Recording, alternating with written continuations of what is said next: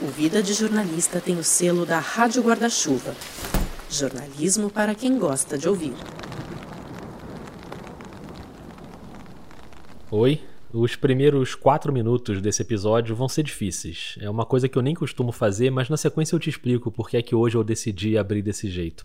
Agora eu queria te pedir para tomar um fôlego e tentar, junto comigo, atravessar esses quatro minutos, mas refletindo sobre o conjunto do que você vai ouvir. Vamos lá. É uma patifaria. Folha. Cala a boca, não te perguntei nada. Folha de São Paulo. Folha de São Paulo. Um jornal patife e mentiroso. O senhor pediu. Tá saindo, cala a boca, cala a boca. Essa Globo é uma merda de imprensa. Vocês são uma porcaria de imprensa. Vocês são uns caras, cala a boca, vocês são canalha. Vocês não fazem jornalismo, jornalismo canalha, vocês fazem. Canalha, que não ajudam em nada. Vocês não prestam. A Rede Globo não presta. É uma péssima órgão de informação. Você tinha que ter vergonha na cara se prestar um serviço porco que é esse que você faz na Rede Globo. Então a manchete canalha, mentirosa e vocês da mídia, grande parte, tenham vergonha na cara. A grande parte só publica patifaria. E passe bem. de fazer pergunta idiota, pelo amor de Deus. Parece pergunta de vocês, acabou tua. Volta, volta, nasce de novo você. Tá? Você é o ridículo, ridículo. Não sei se empregado aonde, pelo amor de Deus, tá? Tem vontade de encher tua boca com a porrada, tá? Você tem uma cara de homossexual terrível, mas nem, nem por isso te acusa de homossexual. Ô, rapaz, pergunta pra tua mãe o comprovante que ela deu pro teu pai, tá certo? Primeiro, você da Folha de São Paulo tem que entrar de novo numa faculdade que presta e fazer um bom jornalismo. Esse da Folha tem que fazer. E não contratar qualquer uma, qualquer um para ser jornalista. Você de novo, volta pra faculdade, vai, volta pra faculdade. Responda! Comprada quando? Responda! O governo comprou assim. Responda, comprada quando? Fora, foi São Paulo. Vocês não têm moral pra perguntar nada. Se você não aprende que a Folha tá fora, a Folha é um lixo. Patife da TV Globo. Seus patifes, canalhas. Isso é uma patifaria, TV Globo. Um jornalismo podre da TV Globo. Podre, canalha, sem escrúpulo. Vocês não prestam. Guilherme Amato, tá de brincadeira. Esse cara, esse cara é um fim do mundo. Esse cara é uma fábrica de fake news. Faz uma pergunta inteligente aí, eu posso Ao mesmo tempo que o senhor defende aqui. Você é um jornalista, você tem- tinha que ter compromisso com a verdade. Mas ele não- Não, não, eu quero conversar mais contigo. Ei, vamos lá, sem interrogatório. Outra pergunta aí. Vou acabar a entrevista. Não vem com palhaçada aqui, é palhaçada que você tá fazendo. Não vem com palhaçada aqui. É foda discutir com os caras, né? Qual o transporte mais caro? Ele não sabe responder, pô. Tradição. do Centrão. Você não tem classe fazer uma pergunta, não. Que é tio, tio, Pelo amor de Deus, não vou te responder. Não. Pelo amor de Deus, que é uma pergunta dessa. Se eu depender de grande parte dessa mídia aqui, eu tava enterrado. O Brasil tava enterrado há muito tempo.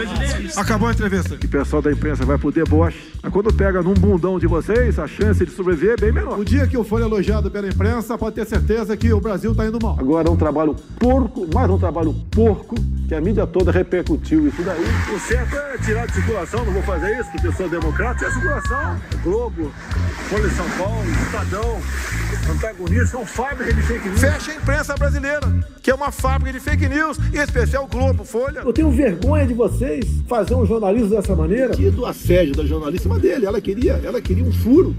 Ela queria dar um furo. Ah, prezada jornalista, por favor, querer imputar a mim essa responsabilidade, foge de um jornalismo minimamente sério. Ô, Amanda, você é casada, né, com, com uma pessoa que vota em mim. Eu não sei como é que é teu convívio na tua casa com ele, mas eu não tenho nada a ver com Vera, não podia esperar outra coisa de você. Você, eu acho que você tome pensando em mim. Você tem alguma paixão por mim. Você não pode tomar partido num debate como esse. Fazer acusações mentirosas a meu respeito. Você é uma vergonha para o jornalismo brasileiro.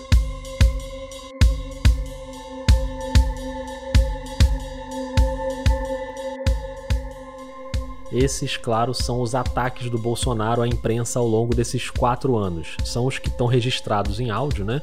E são os que eu consegui achar na internet. Certamente tem mais. Um relatório da FENAGE registrou que só em 2021 ele proferiu 147 agressões a jornalistas. Aqui a gente ouviu 30 ataques violentos, seja no cercadinho, em coletiva, em pronunciamento, em entrevista, em live, em debate, em tudo que é lugar. Se você não pulou esses quatro minutos, eu imagino que não tenha sido fácil de ouvir. Para mim também não foi, para pesquisar, transcrever, montar a edição. E eu nem costumo reproduzir discurso de ódio aqui no podcast, né? Porque são falas muito agressivas e a gente não quer ficar ouvindo isso toda hora. Então até te peço desculpas se eu te fiz ouvir uma coisa que você não queria, mas eu acho que nesse episódio especificamente a gente também tem uma responsabilidade de registro, de colocar em contexto e dar o peso necessário para essas falas. Porque durante quatro anos são tantos ataques que individualmente eles vão perdendo o fator surpresa, né? Muita gente se acostuma, fica sendo só mais um absurdo no meio de um monte de absurdos. E aí, quando a gente ouve todos os ataques juntos, desse jeito aí, é claro que é desagradável, mas talvez fique mais nítida a certeza de que a violência contra os jornalistas no Brasil hoje é uma violência autorizada autorizada e incentivada por essa tempestade de ódio e cólera que sai da boca do presidente da República. A música que você está ouvindo é do Gabriel Falcão e essa é a série Eleições, uma produção original do Vida de Jornalista. Hoje o nosso tema é a liberdade de imprensa, as ameaças e os ataques a quem participa da cobertura política. Vai ter Juliana Dalpiva, a maior autoridade do jornalismo brasileiro quando o assunto é Bolsonaro e a família dele. Vai ter o grande Rubens Valente para falar sobre a violência do assédio judicial, assim como a Laura Intrieri, que fez um trabalho acadêmico justamente sobre isso. E como a ideia é sugerir caminhos para a gente se proteger, vai ter também a Charlene Nagai, do Instituto Torna Voz, que ajuda jornalistas processados. Vamos nessa? A gente tem visto já há algum tempo, mas especialmente nos últimos meses, uma onda de violência política que, ao contrário do que alguns andam dizendo, não é fruto de polarização, é o fato de que um dos lados prega abertamente a violência, como a gente ouviu aí em dezenas de falas do presidente. E ainda mais quando você junta isso a uma campanha avassaladora pelo uso de armas, os apoiadores do presidente se sentem respaldados para fazer essa violência pular do discurso para a prática a morte do guarda municipal Marcelo Arruda. Ele foi assassinado a tiros durante a própria festa de aniversário que tinha como tema o PT. O autor dos disparos foi o agente penitenciário federal Jorge José da Rocha Garanho. Jorge tinha vários posts nas redes sociais em apoio ao presidente Jair Bolsonaro e a favor das armas e policiais. Já está preso preventivamente o trabalhador rural bolsonarista que confessou ter assassinado a facadas um colega de trabalho petista depois de uma discussão política no interior interior de Mato Grosso. O caso de intolerância política termina em agressão. Desta vez foi no Rio de Janeiro, onde o eleitor de Jair Bolsonaro agrediu com uma paulada uma jovem de 19 anos. Stephanie de Oliveira Laudano foi atingida na cabeça com um pedaço de madeira após uma discussão com um apoiador do presidente em um bar na cidade de Angra dos Reis, no Rio de Janeiro. Já está preso e à disposição da Polícia Federal o suspeito de atirar contra o deputado Paulo Guedes, do PT, e apoiadores deles em Montes Claros, aqui no norte de Minas. Homem invade bar, pergunta quem vota no Lula, esfaqueia e mata eleitor no Ceará. Como a gente está aqui num podcast de jornalismo, é claro que essa violência também chega nos jornalistas o tempo inteiro. Jornalistas brasileiros relataram agressões durante uma caminhada do presidente Jair Bolsonaro, no qual, na qual ele estava ao lado de apoiadores. Jornalista, jornalista, Durante a visita de Bolsonaro a Itamaraju, na Bahia, jornalistas foram agredidos pela segurança presidencial. Um dos seguranças agarrou pelo pescoço a repórter Camila Marinho, da Globo. As imagens registraram o momento em que o segurança do presidente ameaça a repórter da TV Aratu após o microfone encostar no seu braço.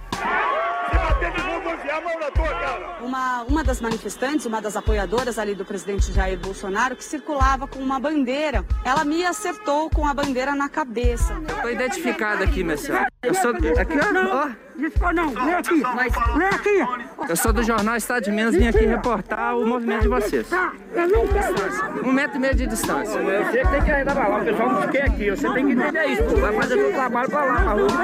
Bora! Bora! Bora! Qual é o seu nome, cameraman?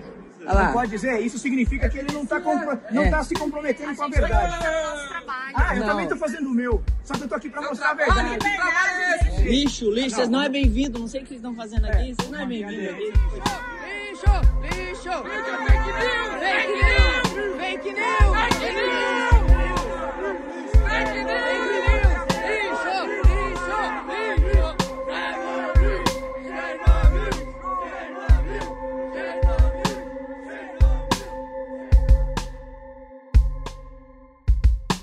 Esses casos não param de acontecer. Quando eu ia publicar o episódio na noite de quarta-feira, o Leandro Demore, jornalista que ficou conhecido no The Intercept Brasil, em maio ele saiu para se dedicar a um projeto solo de uma newsletter e um canal em vídeo.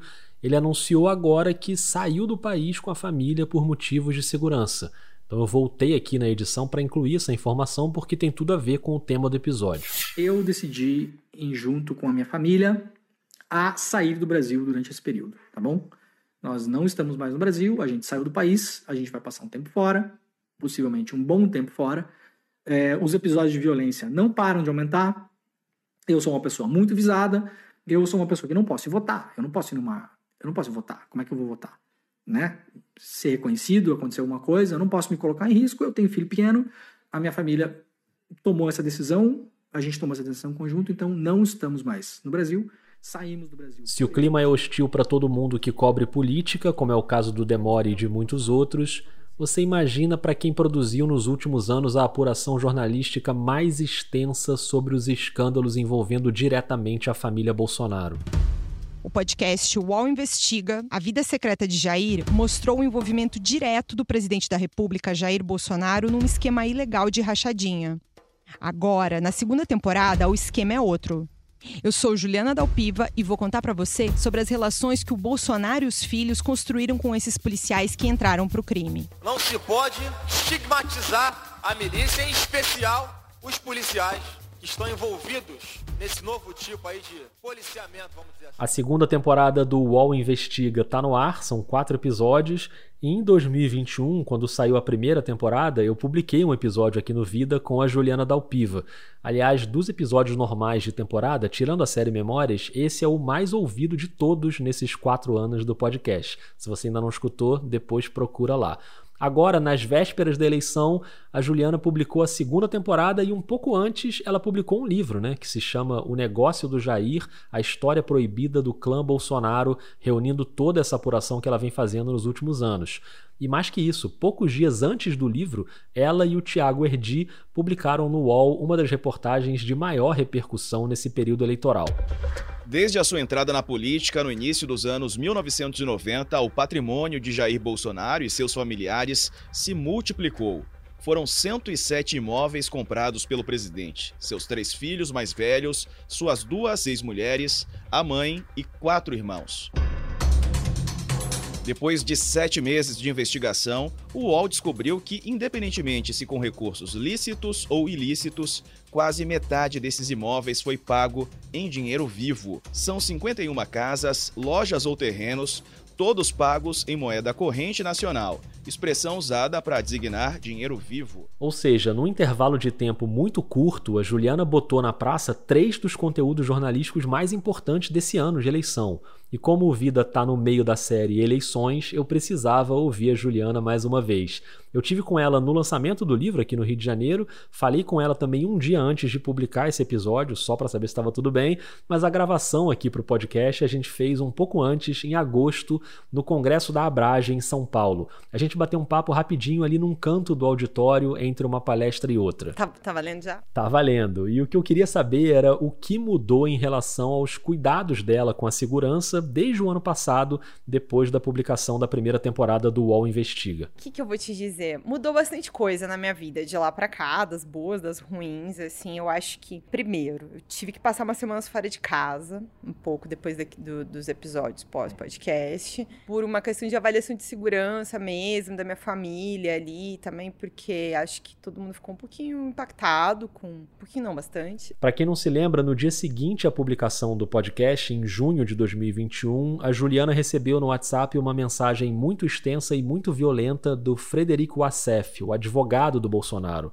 Essa mensagem tinha desde agressões de cunho sexual até ameaças, inclusive no trecho que ele sugeria que ela fosse para a China. E ele falava, abre aspas, lá na China você desapareceria e não iriam nem encontrar o seu corpo. Fecha aspas. Você imagina o impacto de uma mensagem dessas para Juliana e para a família dela? Assim, a gente avaliou que era melhor, assim, sabe? Dar um ar saí, até fiquei duas semanas sem trabalhar mesmo. Depois eu, eu também intensifiquei algumas coisas de segurança tecnológica, né? Eu, é, o pessoal do Comitê de Proteção de Jornalistas me colocou em contato com alguns especialistas de segurança para reforçar algumas proteções, VPN.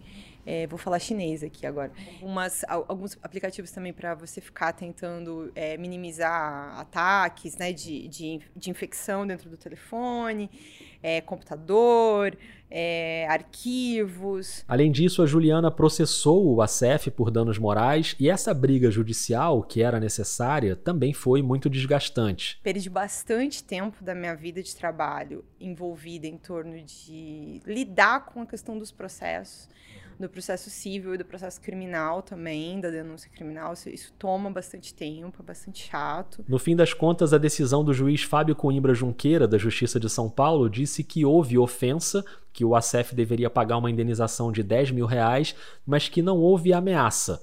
Abre aspas de novo. Não há qualquer intimidação à autora na parte em que o réu diz que se ela estivesse em um país que tenha o comunismo por ideologia predominante em seu governo, desapareceria se fizesse profissionalmente o mesmo que faz no Brasil. Em nenhum momento fica implícito ou explícito que ele a ameaça. Fecha aspas. E para piorar, essa decisão teve um requinte bizarro foi feita uma figura jurídica no Brasil que chama é, reconvenção dentro do meu processo. Eu não fui processada pelo ASIF em nenhum momento, foi dentro do meu processo. Essa fala aí da Juliana é de uma live recente do Redes Cordiais, que se você não conhece, eu recomendo muito que você siga. É uma organização de educação midiática que trata muito desse tema dos ataques aos jornalistas nas redes. Eu até participei recentemente de um workshop com eles, muito interessante. E nessa live aí, a Juliana explicou essa reviravolta surreal no processo que ela moveu contra o ACEF. Por causa da argumentação que foi apresentada pela defesa dele, o juiz entendeu que eu tinha que indenizar ele por ter divulgado que ele tinha me ameaçado, por ter divulgado a mensagem, né, por ter tornado a mensagem enviada ao meu celular pública, como se aquela mensagem é, fosse uma mensagem privada. E aí, confesso que essa foi a parte em que psicologicamente eu não tinha me preparado para que eu fosse condenada por divulgar que eu tinha sido ameaçada. E a decisão mandava que a Juliana também indenizasse o ACF com o mesmo valor de 10 mil reais. E infelizmente essa decisão, pela maneira como foi colocada, ela atinge os colegas, todos, né? É, na medida em que existe uma decisão judicial no Brasil, que seja em primeiro grau, que peça jornalistas de divulgar que receberam ameaças nos seus celulares por mensagens de WhatsApp. Ou seja, uma jornalista faz o seu trabalho, é atacada e não recebe nenhuma proteção da justiça. Ela tem que se virar para cuidar da segurança dela e da família. Então, voltando para nossa conversa lá no auditório. Por um bom tempo no ano passado, fiquei ainda mais restrita a trabalhar mais de casa, sair mais de casa assim mais pontualmente. E esse ano, agora, aí isso tá impossibilitando que eu vá fazer cobertura de rua em segurança. E era uma coisa que eu sempre fiz, assim, bastidor, acompanhar evento. Então, assim, eu tenho eu fui em algumas coisas, mas agora eu já avaliei, assim, até em função do que aconteceu em Foz do Iguaçu. Que foi o caso que a gente ouviu lá no início do episódio do bolsonarista que assassinou o petista na festa de aniversário. Que é essa coisa do lobo solitário, né? Aquela pessoa, o radical que pode te atacar por qualquer coisa. É, eu já andava meio assim, sabe, Rodrigo? É, aquela coisa pandemia, você tá de máscara. Então, aí eu já, eu já ficava meio com medo de ser reconhecida. Então, era máscara, óculos, cabelo preso mais um na multidão. Tá ótimo. Só que entre, sobretudo no meio bolsonarista, você tá. É, assim eu tô me identificando como jornalista. De máscara eu tô me identificando como jornalista, sabe? Então eu tô tendo que evitar, assim, meu, eu faço encontros pontuais com fonte, com é, pessoas, enfim, mas eu não tô conseguindo fazer campanha, campanha, campanha, sabe? Eu fiz algumas coisinhas mais no começo do ano, mas agora eu já não, não tô mais indo tanto nesses grandes eventos, quando eu não sei que tem uma puta esquema ali já de organização, até do próprio evento, sabe? Para ver se tá, quem vai estar, tá, vamos ter vários jornalistas. É, isso atrapalhou um pouco, assim, a minha vida, não tenho como negar, assim. É a impossibilidade de exercer o trabalho na plenitude porque um grupo político cria situações de risco e de violência. E aí, é claro, a segurança tem que vir em primeiro lugar. E aí é melhor prevenir do que remediar, então tô tentando não me expor a coisas que eu acho que não são seguras, uhum. né? Evitar problemas. Não, perfeito. É, é, claro que é ruim você ter que fazer isso, mas, enfim, é bom saber também que você está se cuidando e se cercando, né? Tô, né? Tô, tipo assim, mudei de casa recentemente, então, tipo assim, não, nem, sabe, tentando o máximo possível não ter nada no meu nome. Isso foi uma outra coisa também. Não ter, na, não ter meu endereço ligado ao meu nome em lugar nenhum. Que eu trouxe, assim, aí você começa um pouco uma paranoia, sabe? Eu acho que para mim esse tá sendo o momento mais difícil. E você que tá ouvindo, eu te lembro mais uma vez que essa nossa conversa foi antes do lançamento do livro e antes da reportagem dos imóveis com dinheiro vivo que foi censurada pela justiça. E a gente abre o nosso All News com uma notícia muito importante que saiu agora pela manhã, uma censura Essa é a Fabiola Cidral. A respeito das reportagens que falam sobre os imóveis comprados da família Bolsonaro com dinheiro vivo. A pedido do senador Flávio Bolsonaro, filho mais velho do presidente Jair Bolsonaro, a Justiça de Brasília censurou a reportagem do UOL sobre o uso de dinheiro vivo em 51 dos 107 imóveis comprados pela família Bolsonaro nos últimos 30 anos, que determinou que o UOL retire do ar as duas reportagens e postagens em suas redes sociais com a menção a essas reportagens. O UOL cumpriu a decisão, recorreu e a liminar foi cassada pelo Supremo. O portal UOL já colocou de volta no site as reportagens sobre as compras de 51 imóveis com dinheiro vivo pela família Bolsonaro. Essa é a Karen Bravo na TV Cultura. André Mendonça, do Supremo Tribunal Federal, derrubou a censura e cassou a liminar de um desembargador do Distrito Federal que havia ordenado. Censura derrubada, mais uma vitória do jornalismo numa batalha que não deveria nem existir, né? Existe porque essa gente acha que vai intimidar uma jornalista do tamanho da Juliana Dalpiva. Não vai. E foi uma honra receber a Juliana mais uma vez aqui no Vida. Muito bom, valeu demais. Foi ótimo. Espero ter te ajudado. Foi ótimo, perfeito. Você que está ouvindo, se ainda não comprou, compra o livro da Juliana, O Negócio do Jair. É uma aula de jornalismo e depois vai lá escutar a segunda temporada do UOL Investiga.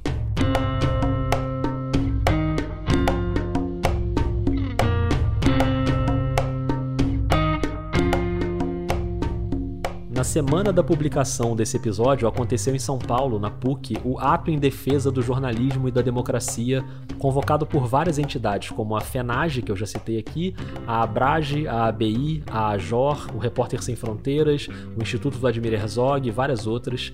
E o relatório anual da FENAGE registra que o número de agressões a jornalistas triplicou no governo Bolsonaro, de 135 agressões em 2018 para 430 em 2021.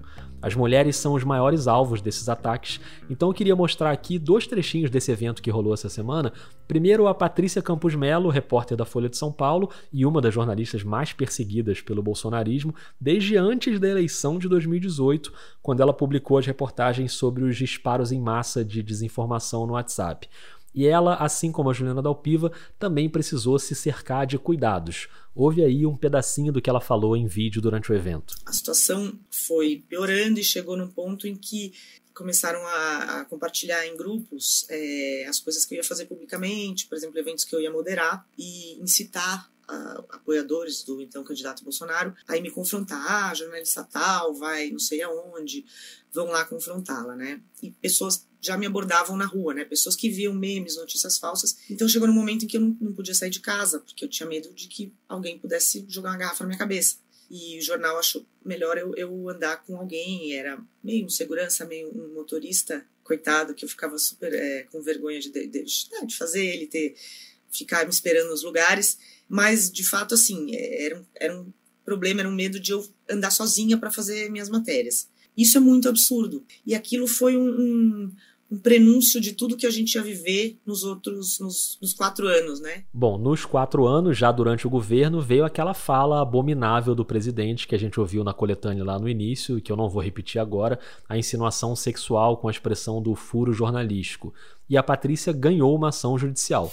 O Tribunal de Justiça de São Paulo decidiu manter a condenação do presidente Jair Bolsonaro e aumentar a indenização a ser paga por ele por ofender a honra da jornalista Patrícia Campos Melo, do jornal Folha de São Paulo. O placar final ficou em 4 a 1. a favor da jornalista e o aumento também da indenização. Era de 20 mil reais, passou para 35 mil reais. Quem também ganhou um processo contra o presidente foi a jornalista Bianca Santana, que foi citada pelo Bolsonaro numa live atribuindo a ela uma matéria que ele chamou de fake news e a matéria não era dela. A indenização foi de 10 mil reais. Aliás, a Bianca, que é uma jornalista negra, também falou no ato lá na PUC por vídeo e ela lembrou a importância do recorte racial nesse debate, especialmente nesse momento em que a gente escolhe os nossos votos. E para que o autoritarismo que persegue jornalistas, mulheres, pessoas negras não volte a tomar o poder neste país, precisamos aprofundar nossa democracia. O lema da Coalizão Negra por Direitos enquanto houver racismo, não haverá democracia, deve ser compreendido e levado muito a sério essa semana. A Flávia Oliveira, da Globo News e do jornal o Globo, também mandou um vídeo falando sobre a proteção das jornalistas. Com medidas de segurança digital, medidas de segurança física, alguns cuidados, muita atenção, muita precaução, nós seguimos trabalhando, comprometidas com o nosso ofício, com a democracia, com a liberdade de imprensa, com a liberdade de expressão. Seguimos, seguimos com coragem.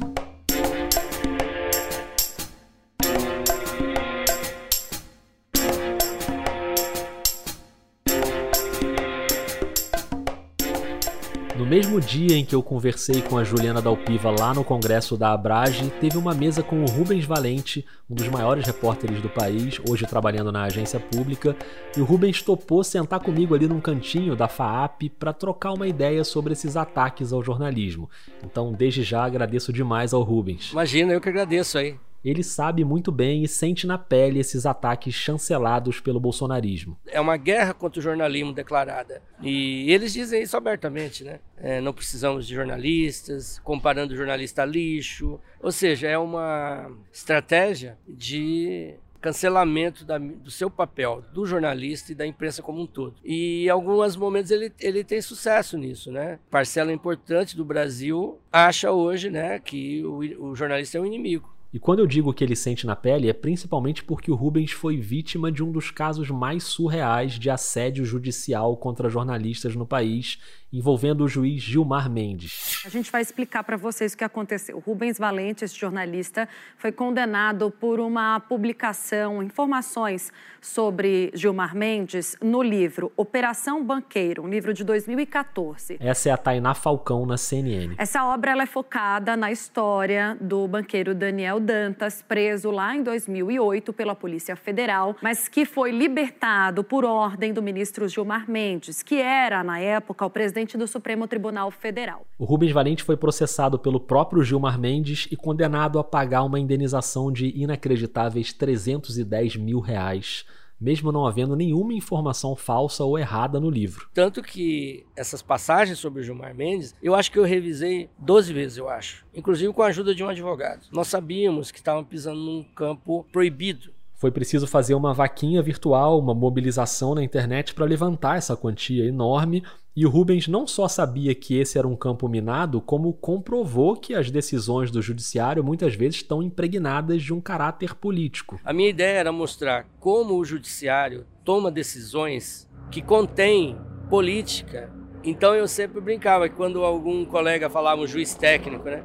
Eu brincava dizendo que um dia eu ia criar um neon, um letreiro de neon na minha mesa que eu ia ligar o botão sempre que eu ouvisse. Então esse neon estaria escrito assim: não existe juiz técnico. Não existe juiz técnico. O meu livro mo procurou mostrar isso. Como é que um banqueiro se livra da prisão em 72 horas duas vezes com o papel do então presidente do tribunal. Não só o livro trata disso, como a decisão da justiça que veio depois simplesmente provou que isso acontece na prática. Eu sabia que um juiz poderia me condenar. Eu não esperava, talvez, que eu fosse um exemplo tão acabado do que eu estou dizendo. Como a ideia aqui é sempre sugerir caminhos, eu pedi para o Rubens passar algumas dicas para quem cobre temas sensíveis da política, dizendo para gente o que, é que o repórter pode fazer para se resguardar e se proteger ao máximo, já que sempre existe essa ameaça de um processo quando você está mexendo com gente poderosa. É, eu acho que a primeira coisa a ser dita é que por mais que você tome cuidado, você será passível de um processo e de até de uma condenação. Haja vista o meu caso aí. Então não adianta culpar um jornalista por uma eventual condenação se ele tomou todas as precauções.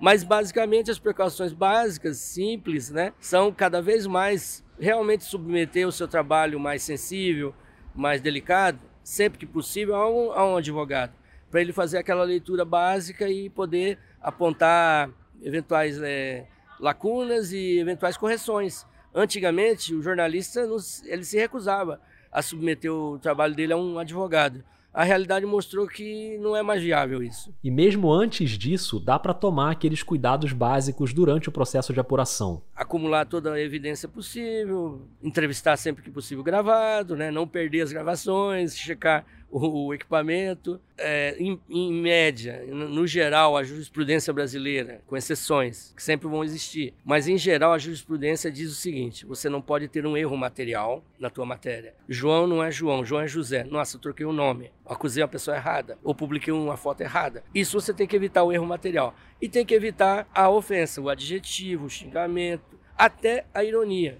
Porque a ironia, quando ela é escrita, mal escrita, ela é interpretada é, diretamente. É muito problemático trabalhar com a ironia no texto escrito, não é para não é para todos, né? É uma técnica muito sofisticada. Os grandes humoristas sabem fazer, né? Mas assim, no geral, não. Você tem que ter é, evitar a ironia, o adjetivo e a, o erro material, né? Eu volto a lembrar que o livro do Rubens não tem nada disso, nem erro material, nem ironia, e mesmo assim aconteceu o processo.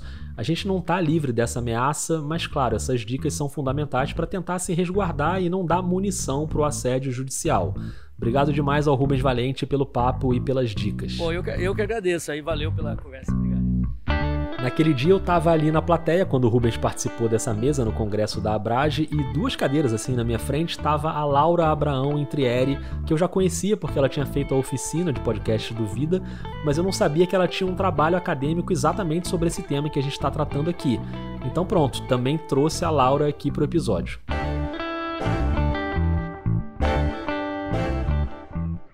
Oi Rodrigo, oi ouvintes do Vida, aqui quem fala é a Laura. Eu me formei em administração pública e o meu tema de TCC foi o assédio judicial à imprensa no Brasil e o que o poder público está fazendo ou não para resolver esse problema.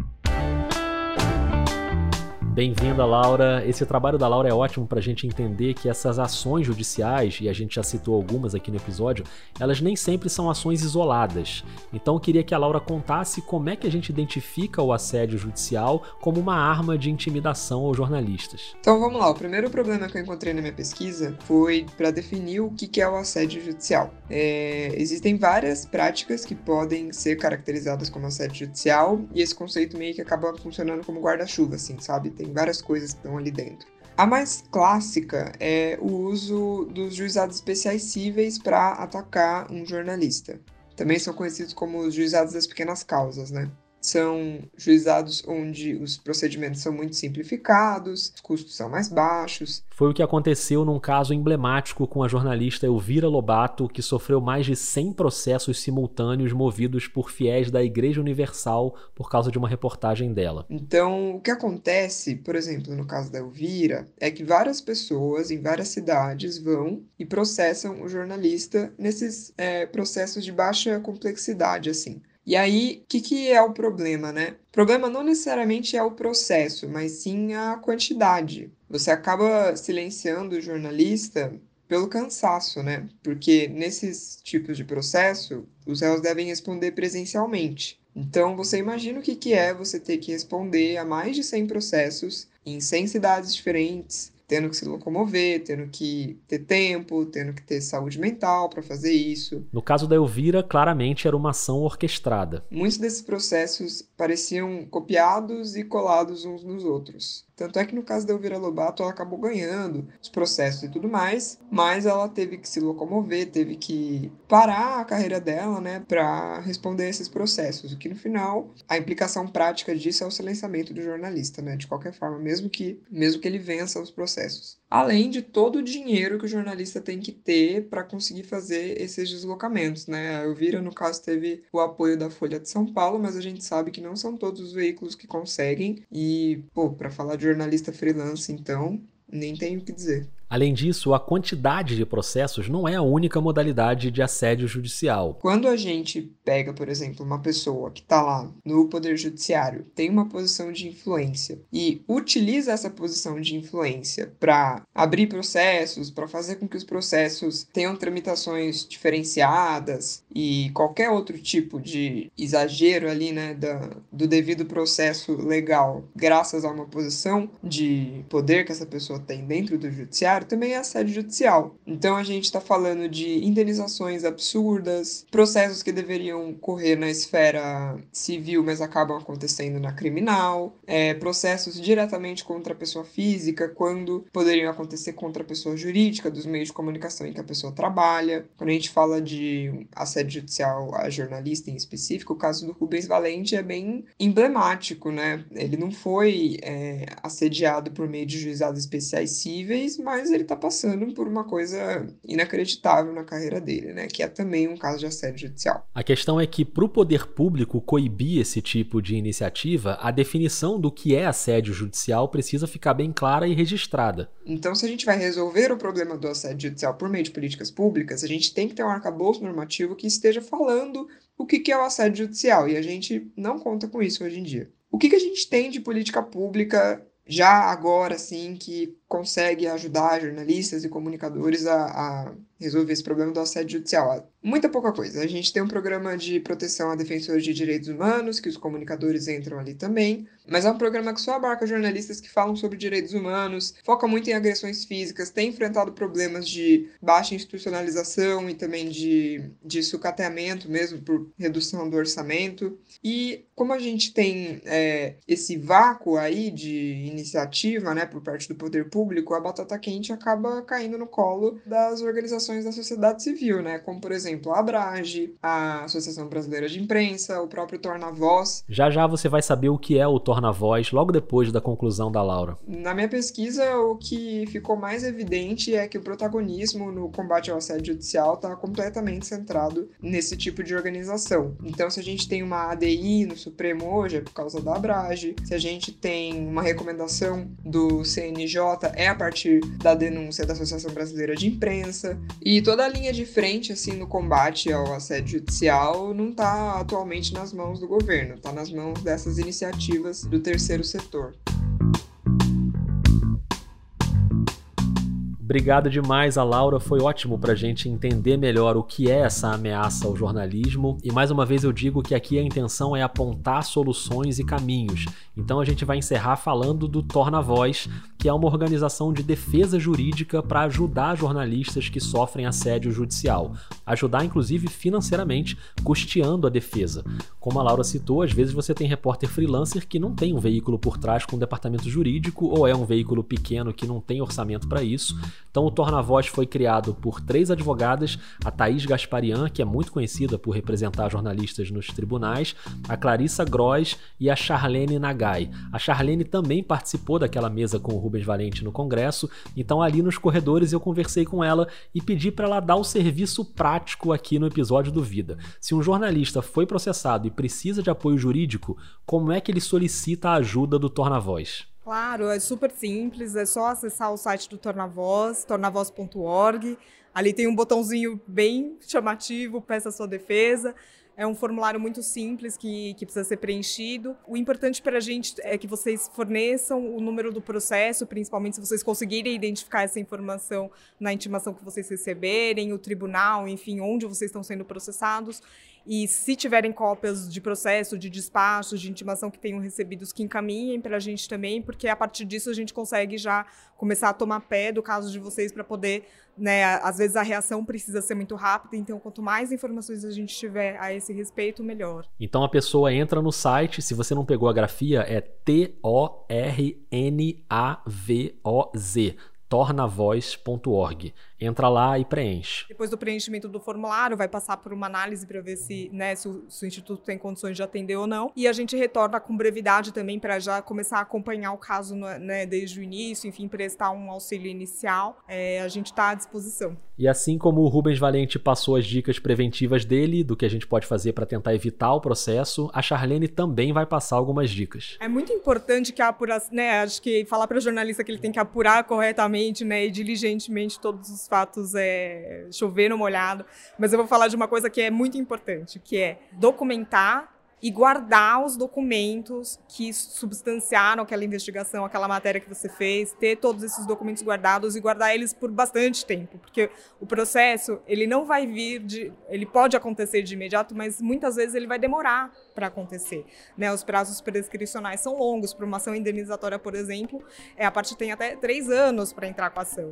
Então assim é importante manter esses arquivos, manter gravações, manter a íntegra de todos os materiais, porque isso vai possibilitar que o advogado que for te defender tenha todos os elementos de prova para mostrar que você fez o seu trabalho é, jornalístico de maneira responsável, que fez toda a apuração. Tudo isso é muito importante e contribui para a vitória no processo.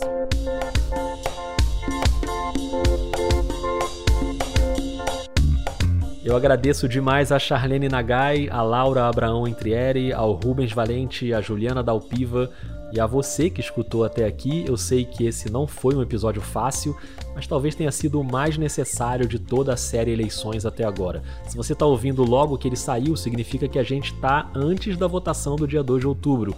Então, se você vai cobrir o dia da eleição, se cuida, vai com calma. E mesmo que você não vá cobrir, você vai votar, né? Então, se cuida também e vai com esperança, vai com consciência. Não tenho aqui a pretensão de influenciar o seu voto, mas tenho a obrigação de me posicionar no meu jeito de ver as coisas, fazendo um podcast que trata de jornalismo e democracia. Já fiz isso nas redes sociais e agora faço aqui também. Eu acho que o voto no Lula é urgente para encerrar, de preferência no primeiro turno, qualquer possibilidade de reeleição de um governo antidemocrático. No início do episódio a gente viu bem o que esse presidente pensa dos jornalistas, mas não é só pelos jornalistas, é por todo mundo, é pelo país. E pensa direitinho nos seus votos para o legislativo. Pensa em como o Senado e as câmaras, tanto a federal como as estaduais, ainda têm uma representação muito baixa de mulheres negras, de pessoas trans, de pessoas com deficiência, de indígenas. Então, escolhe com carinho o seu voto e vamos junto nessa.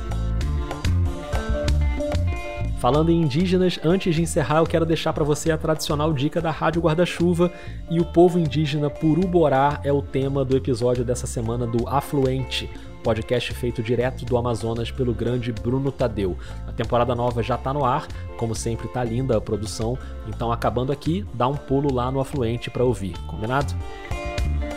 Nesse episódio você ouviu áudios de UOL, CNN, TV Cultura, SBT, Band, Band News, Jornal Estado de Minas, Jornal O Povo do Ceará, CBN, Jovem Pan, TV Brasil, Veja, Canal do Leandro Demore, Redes Cordiais e TV PUC São Paulo.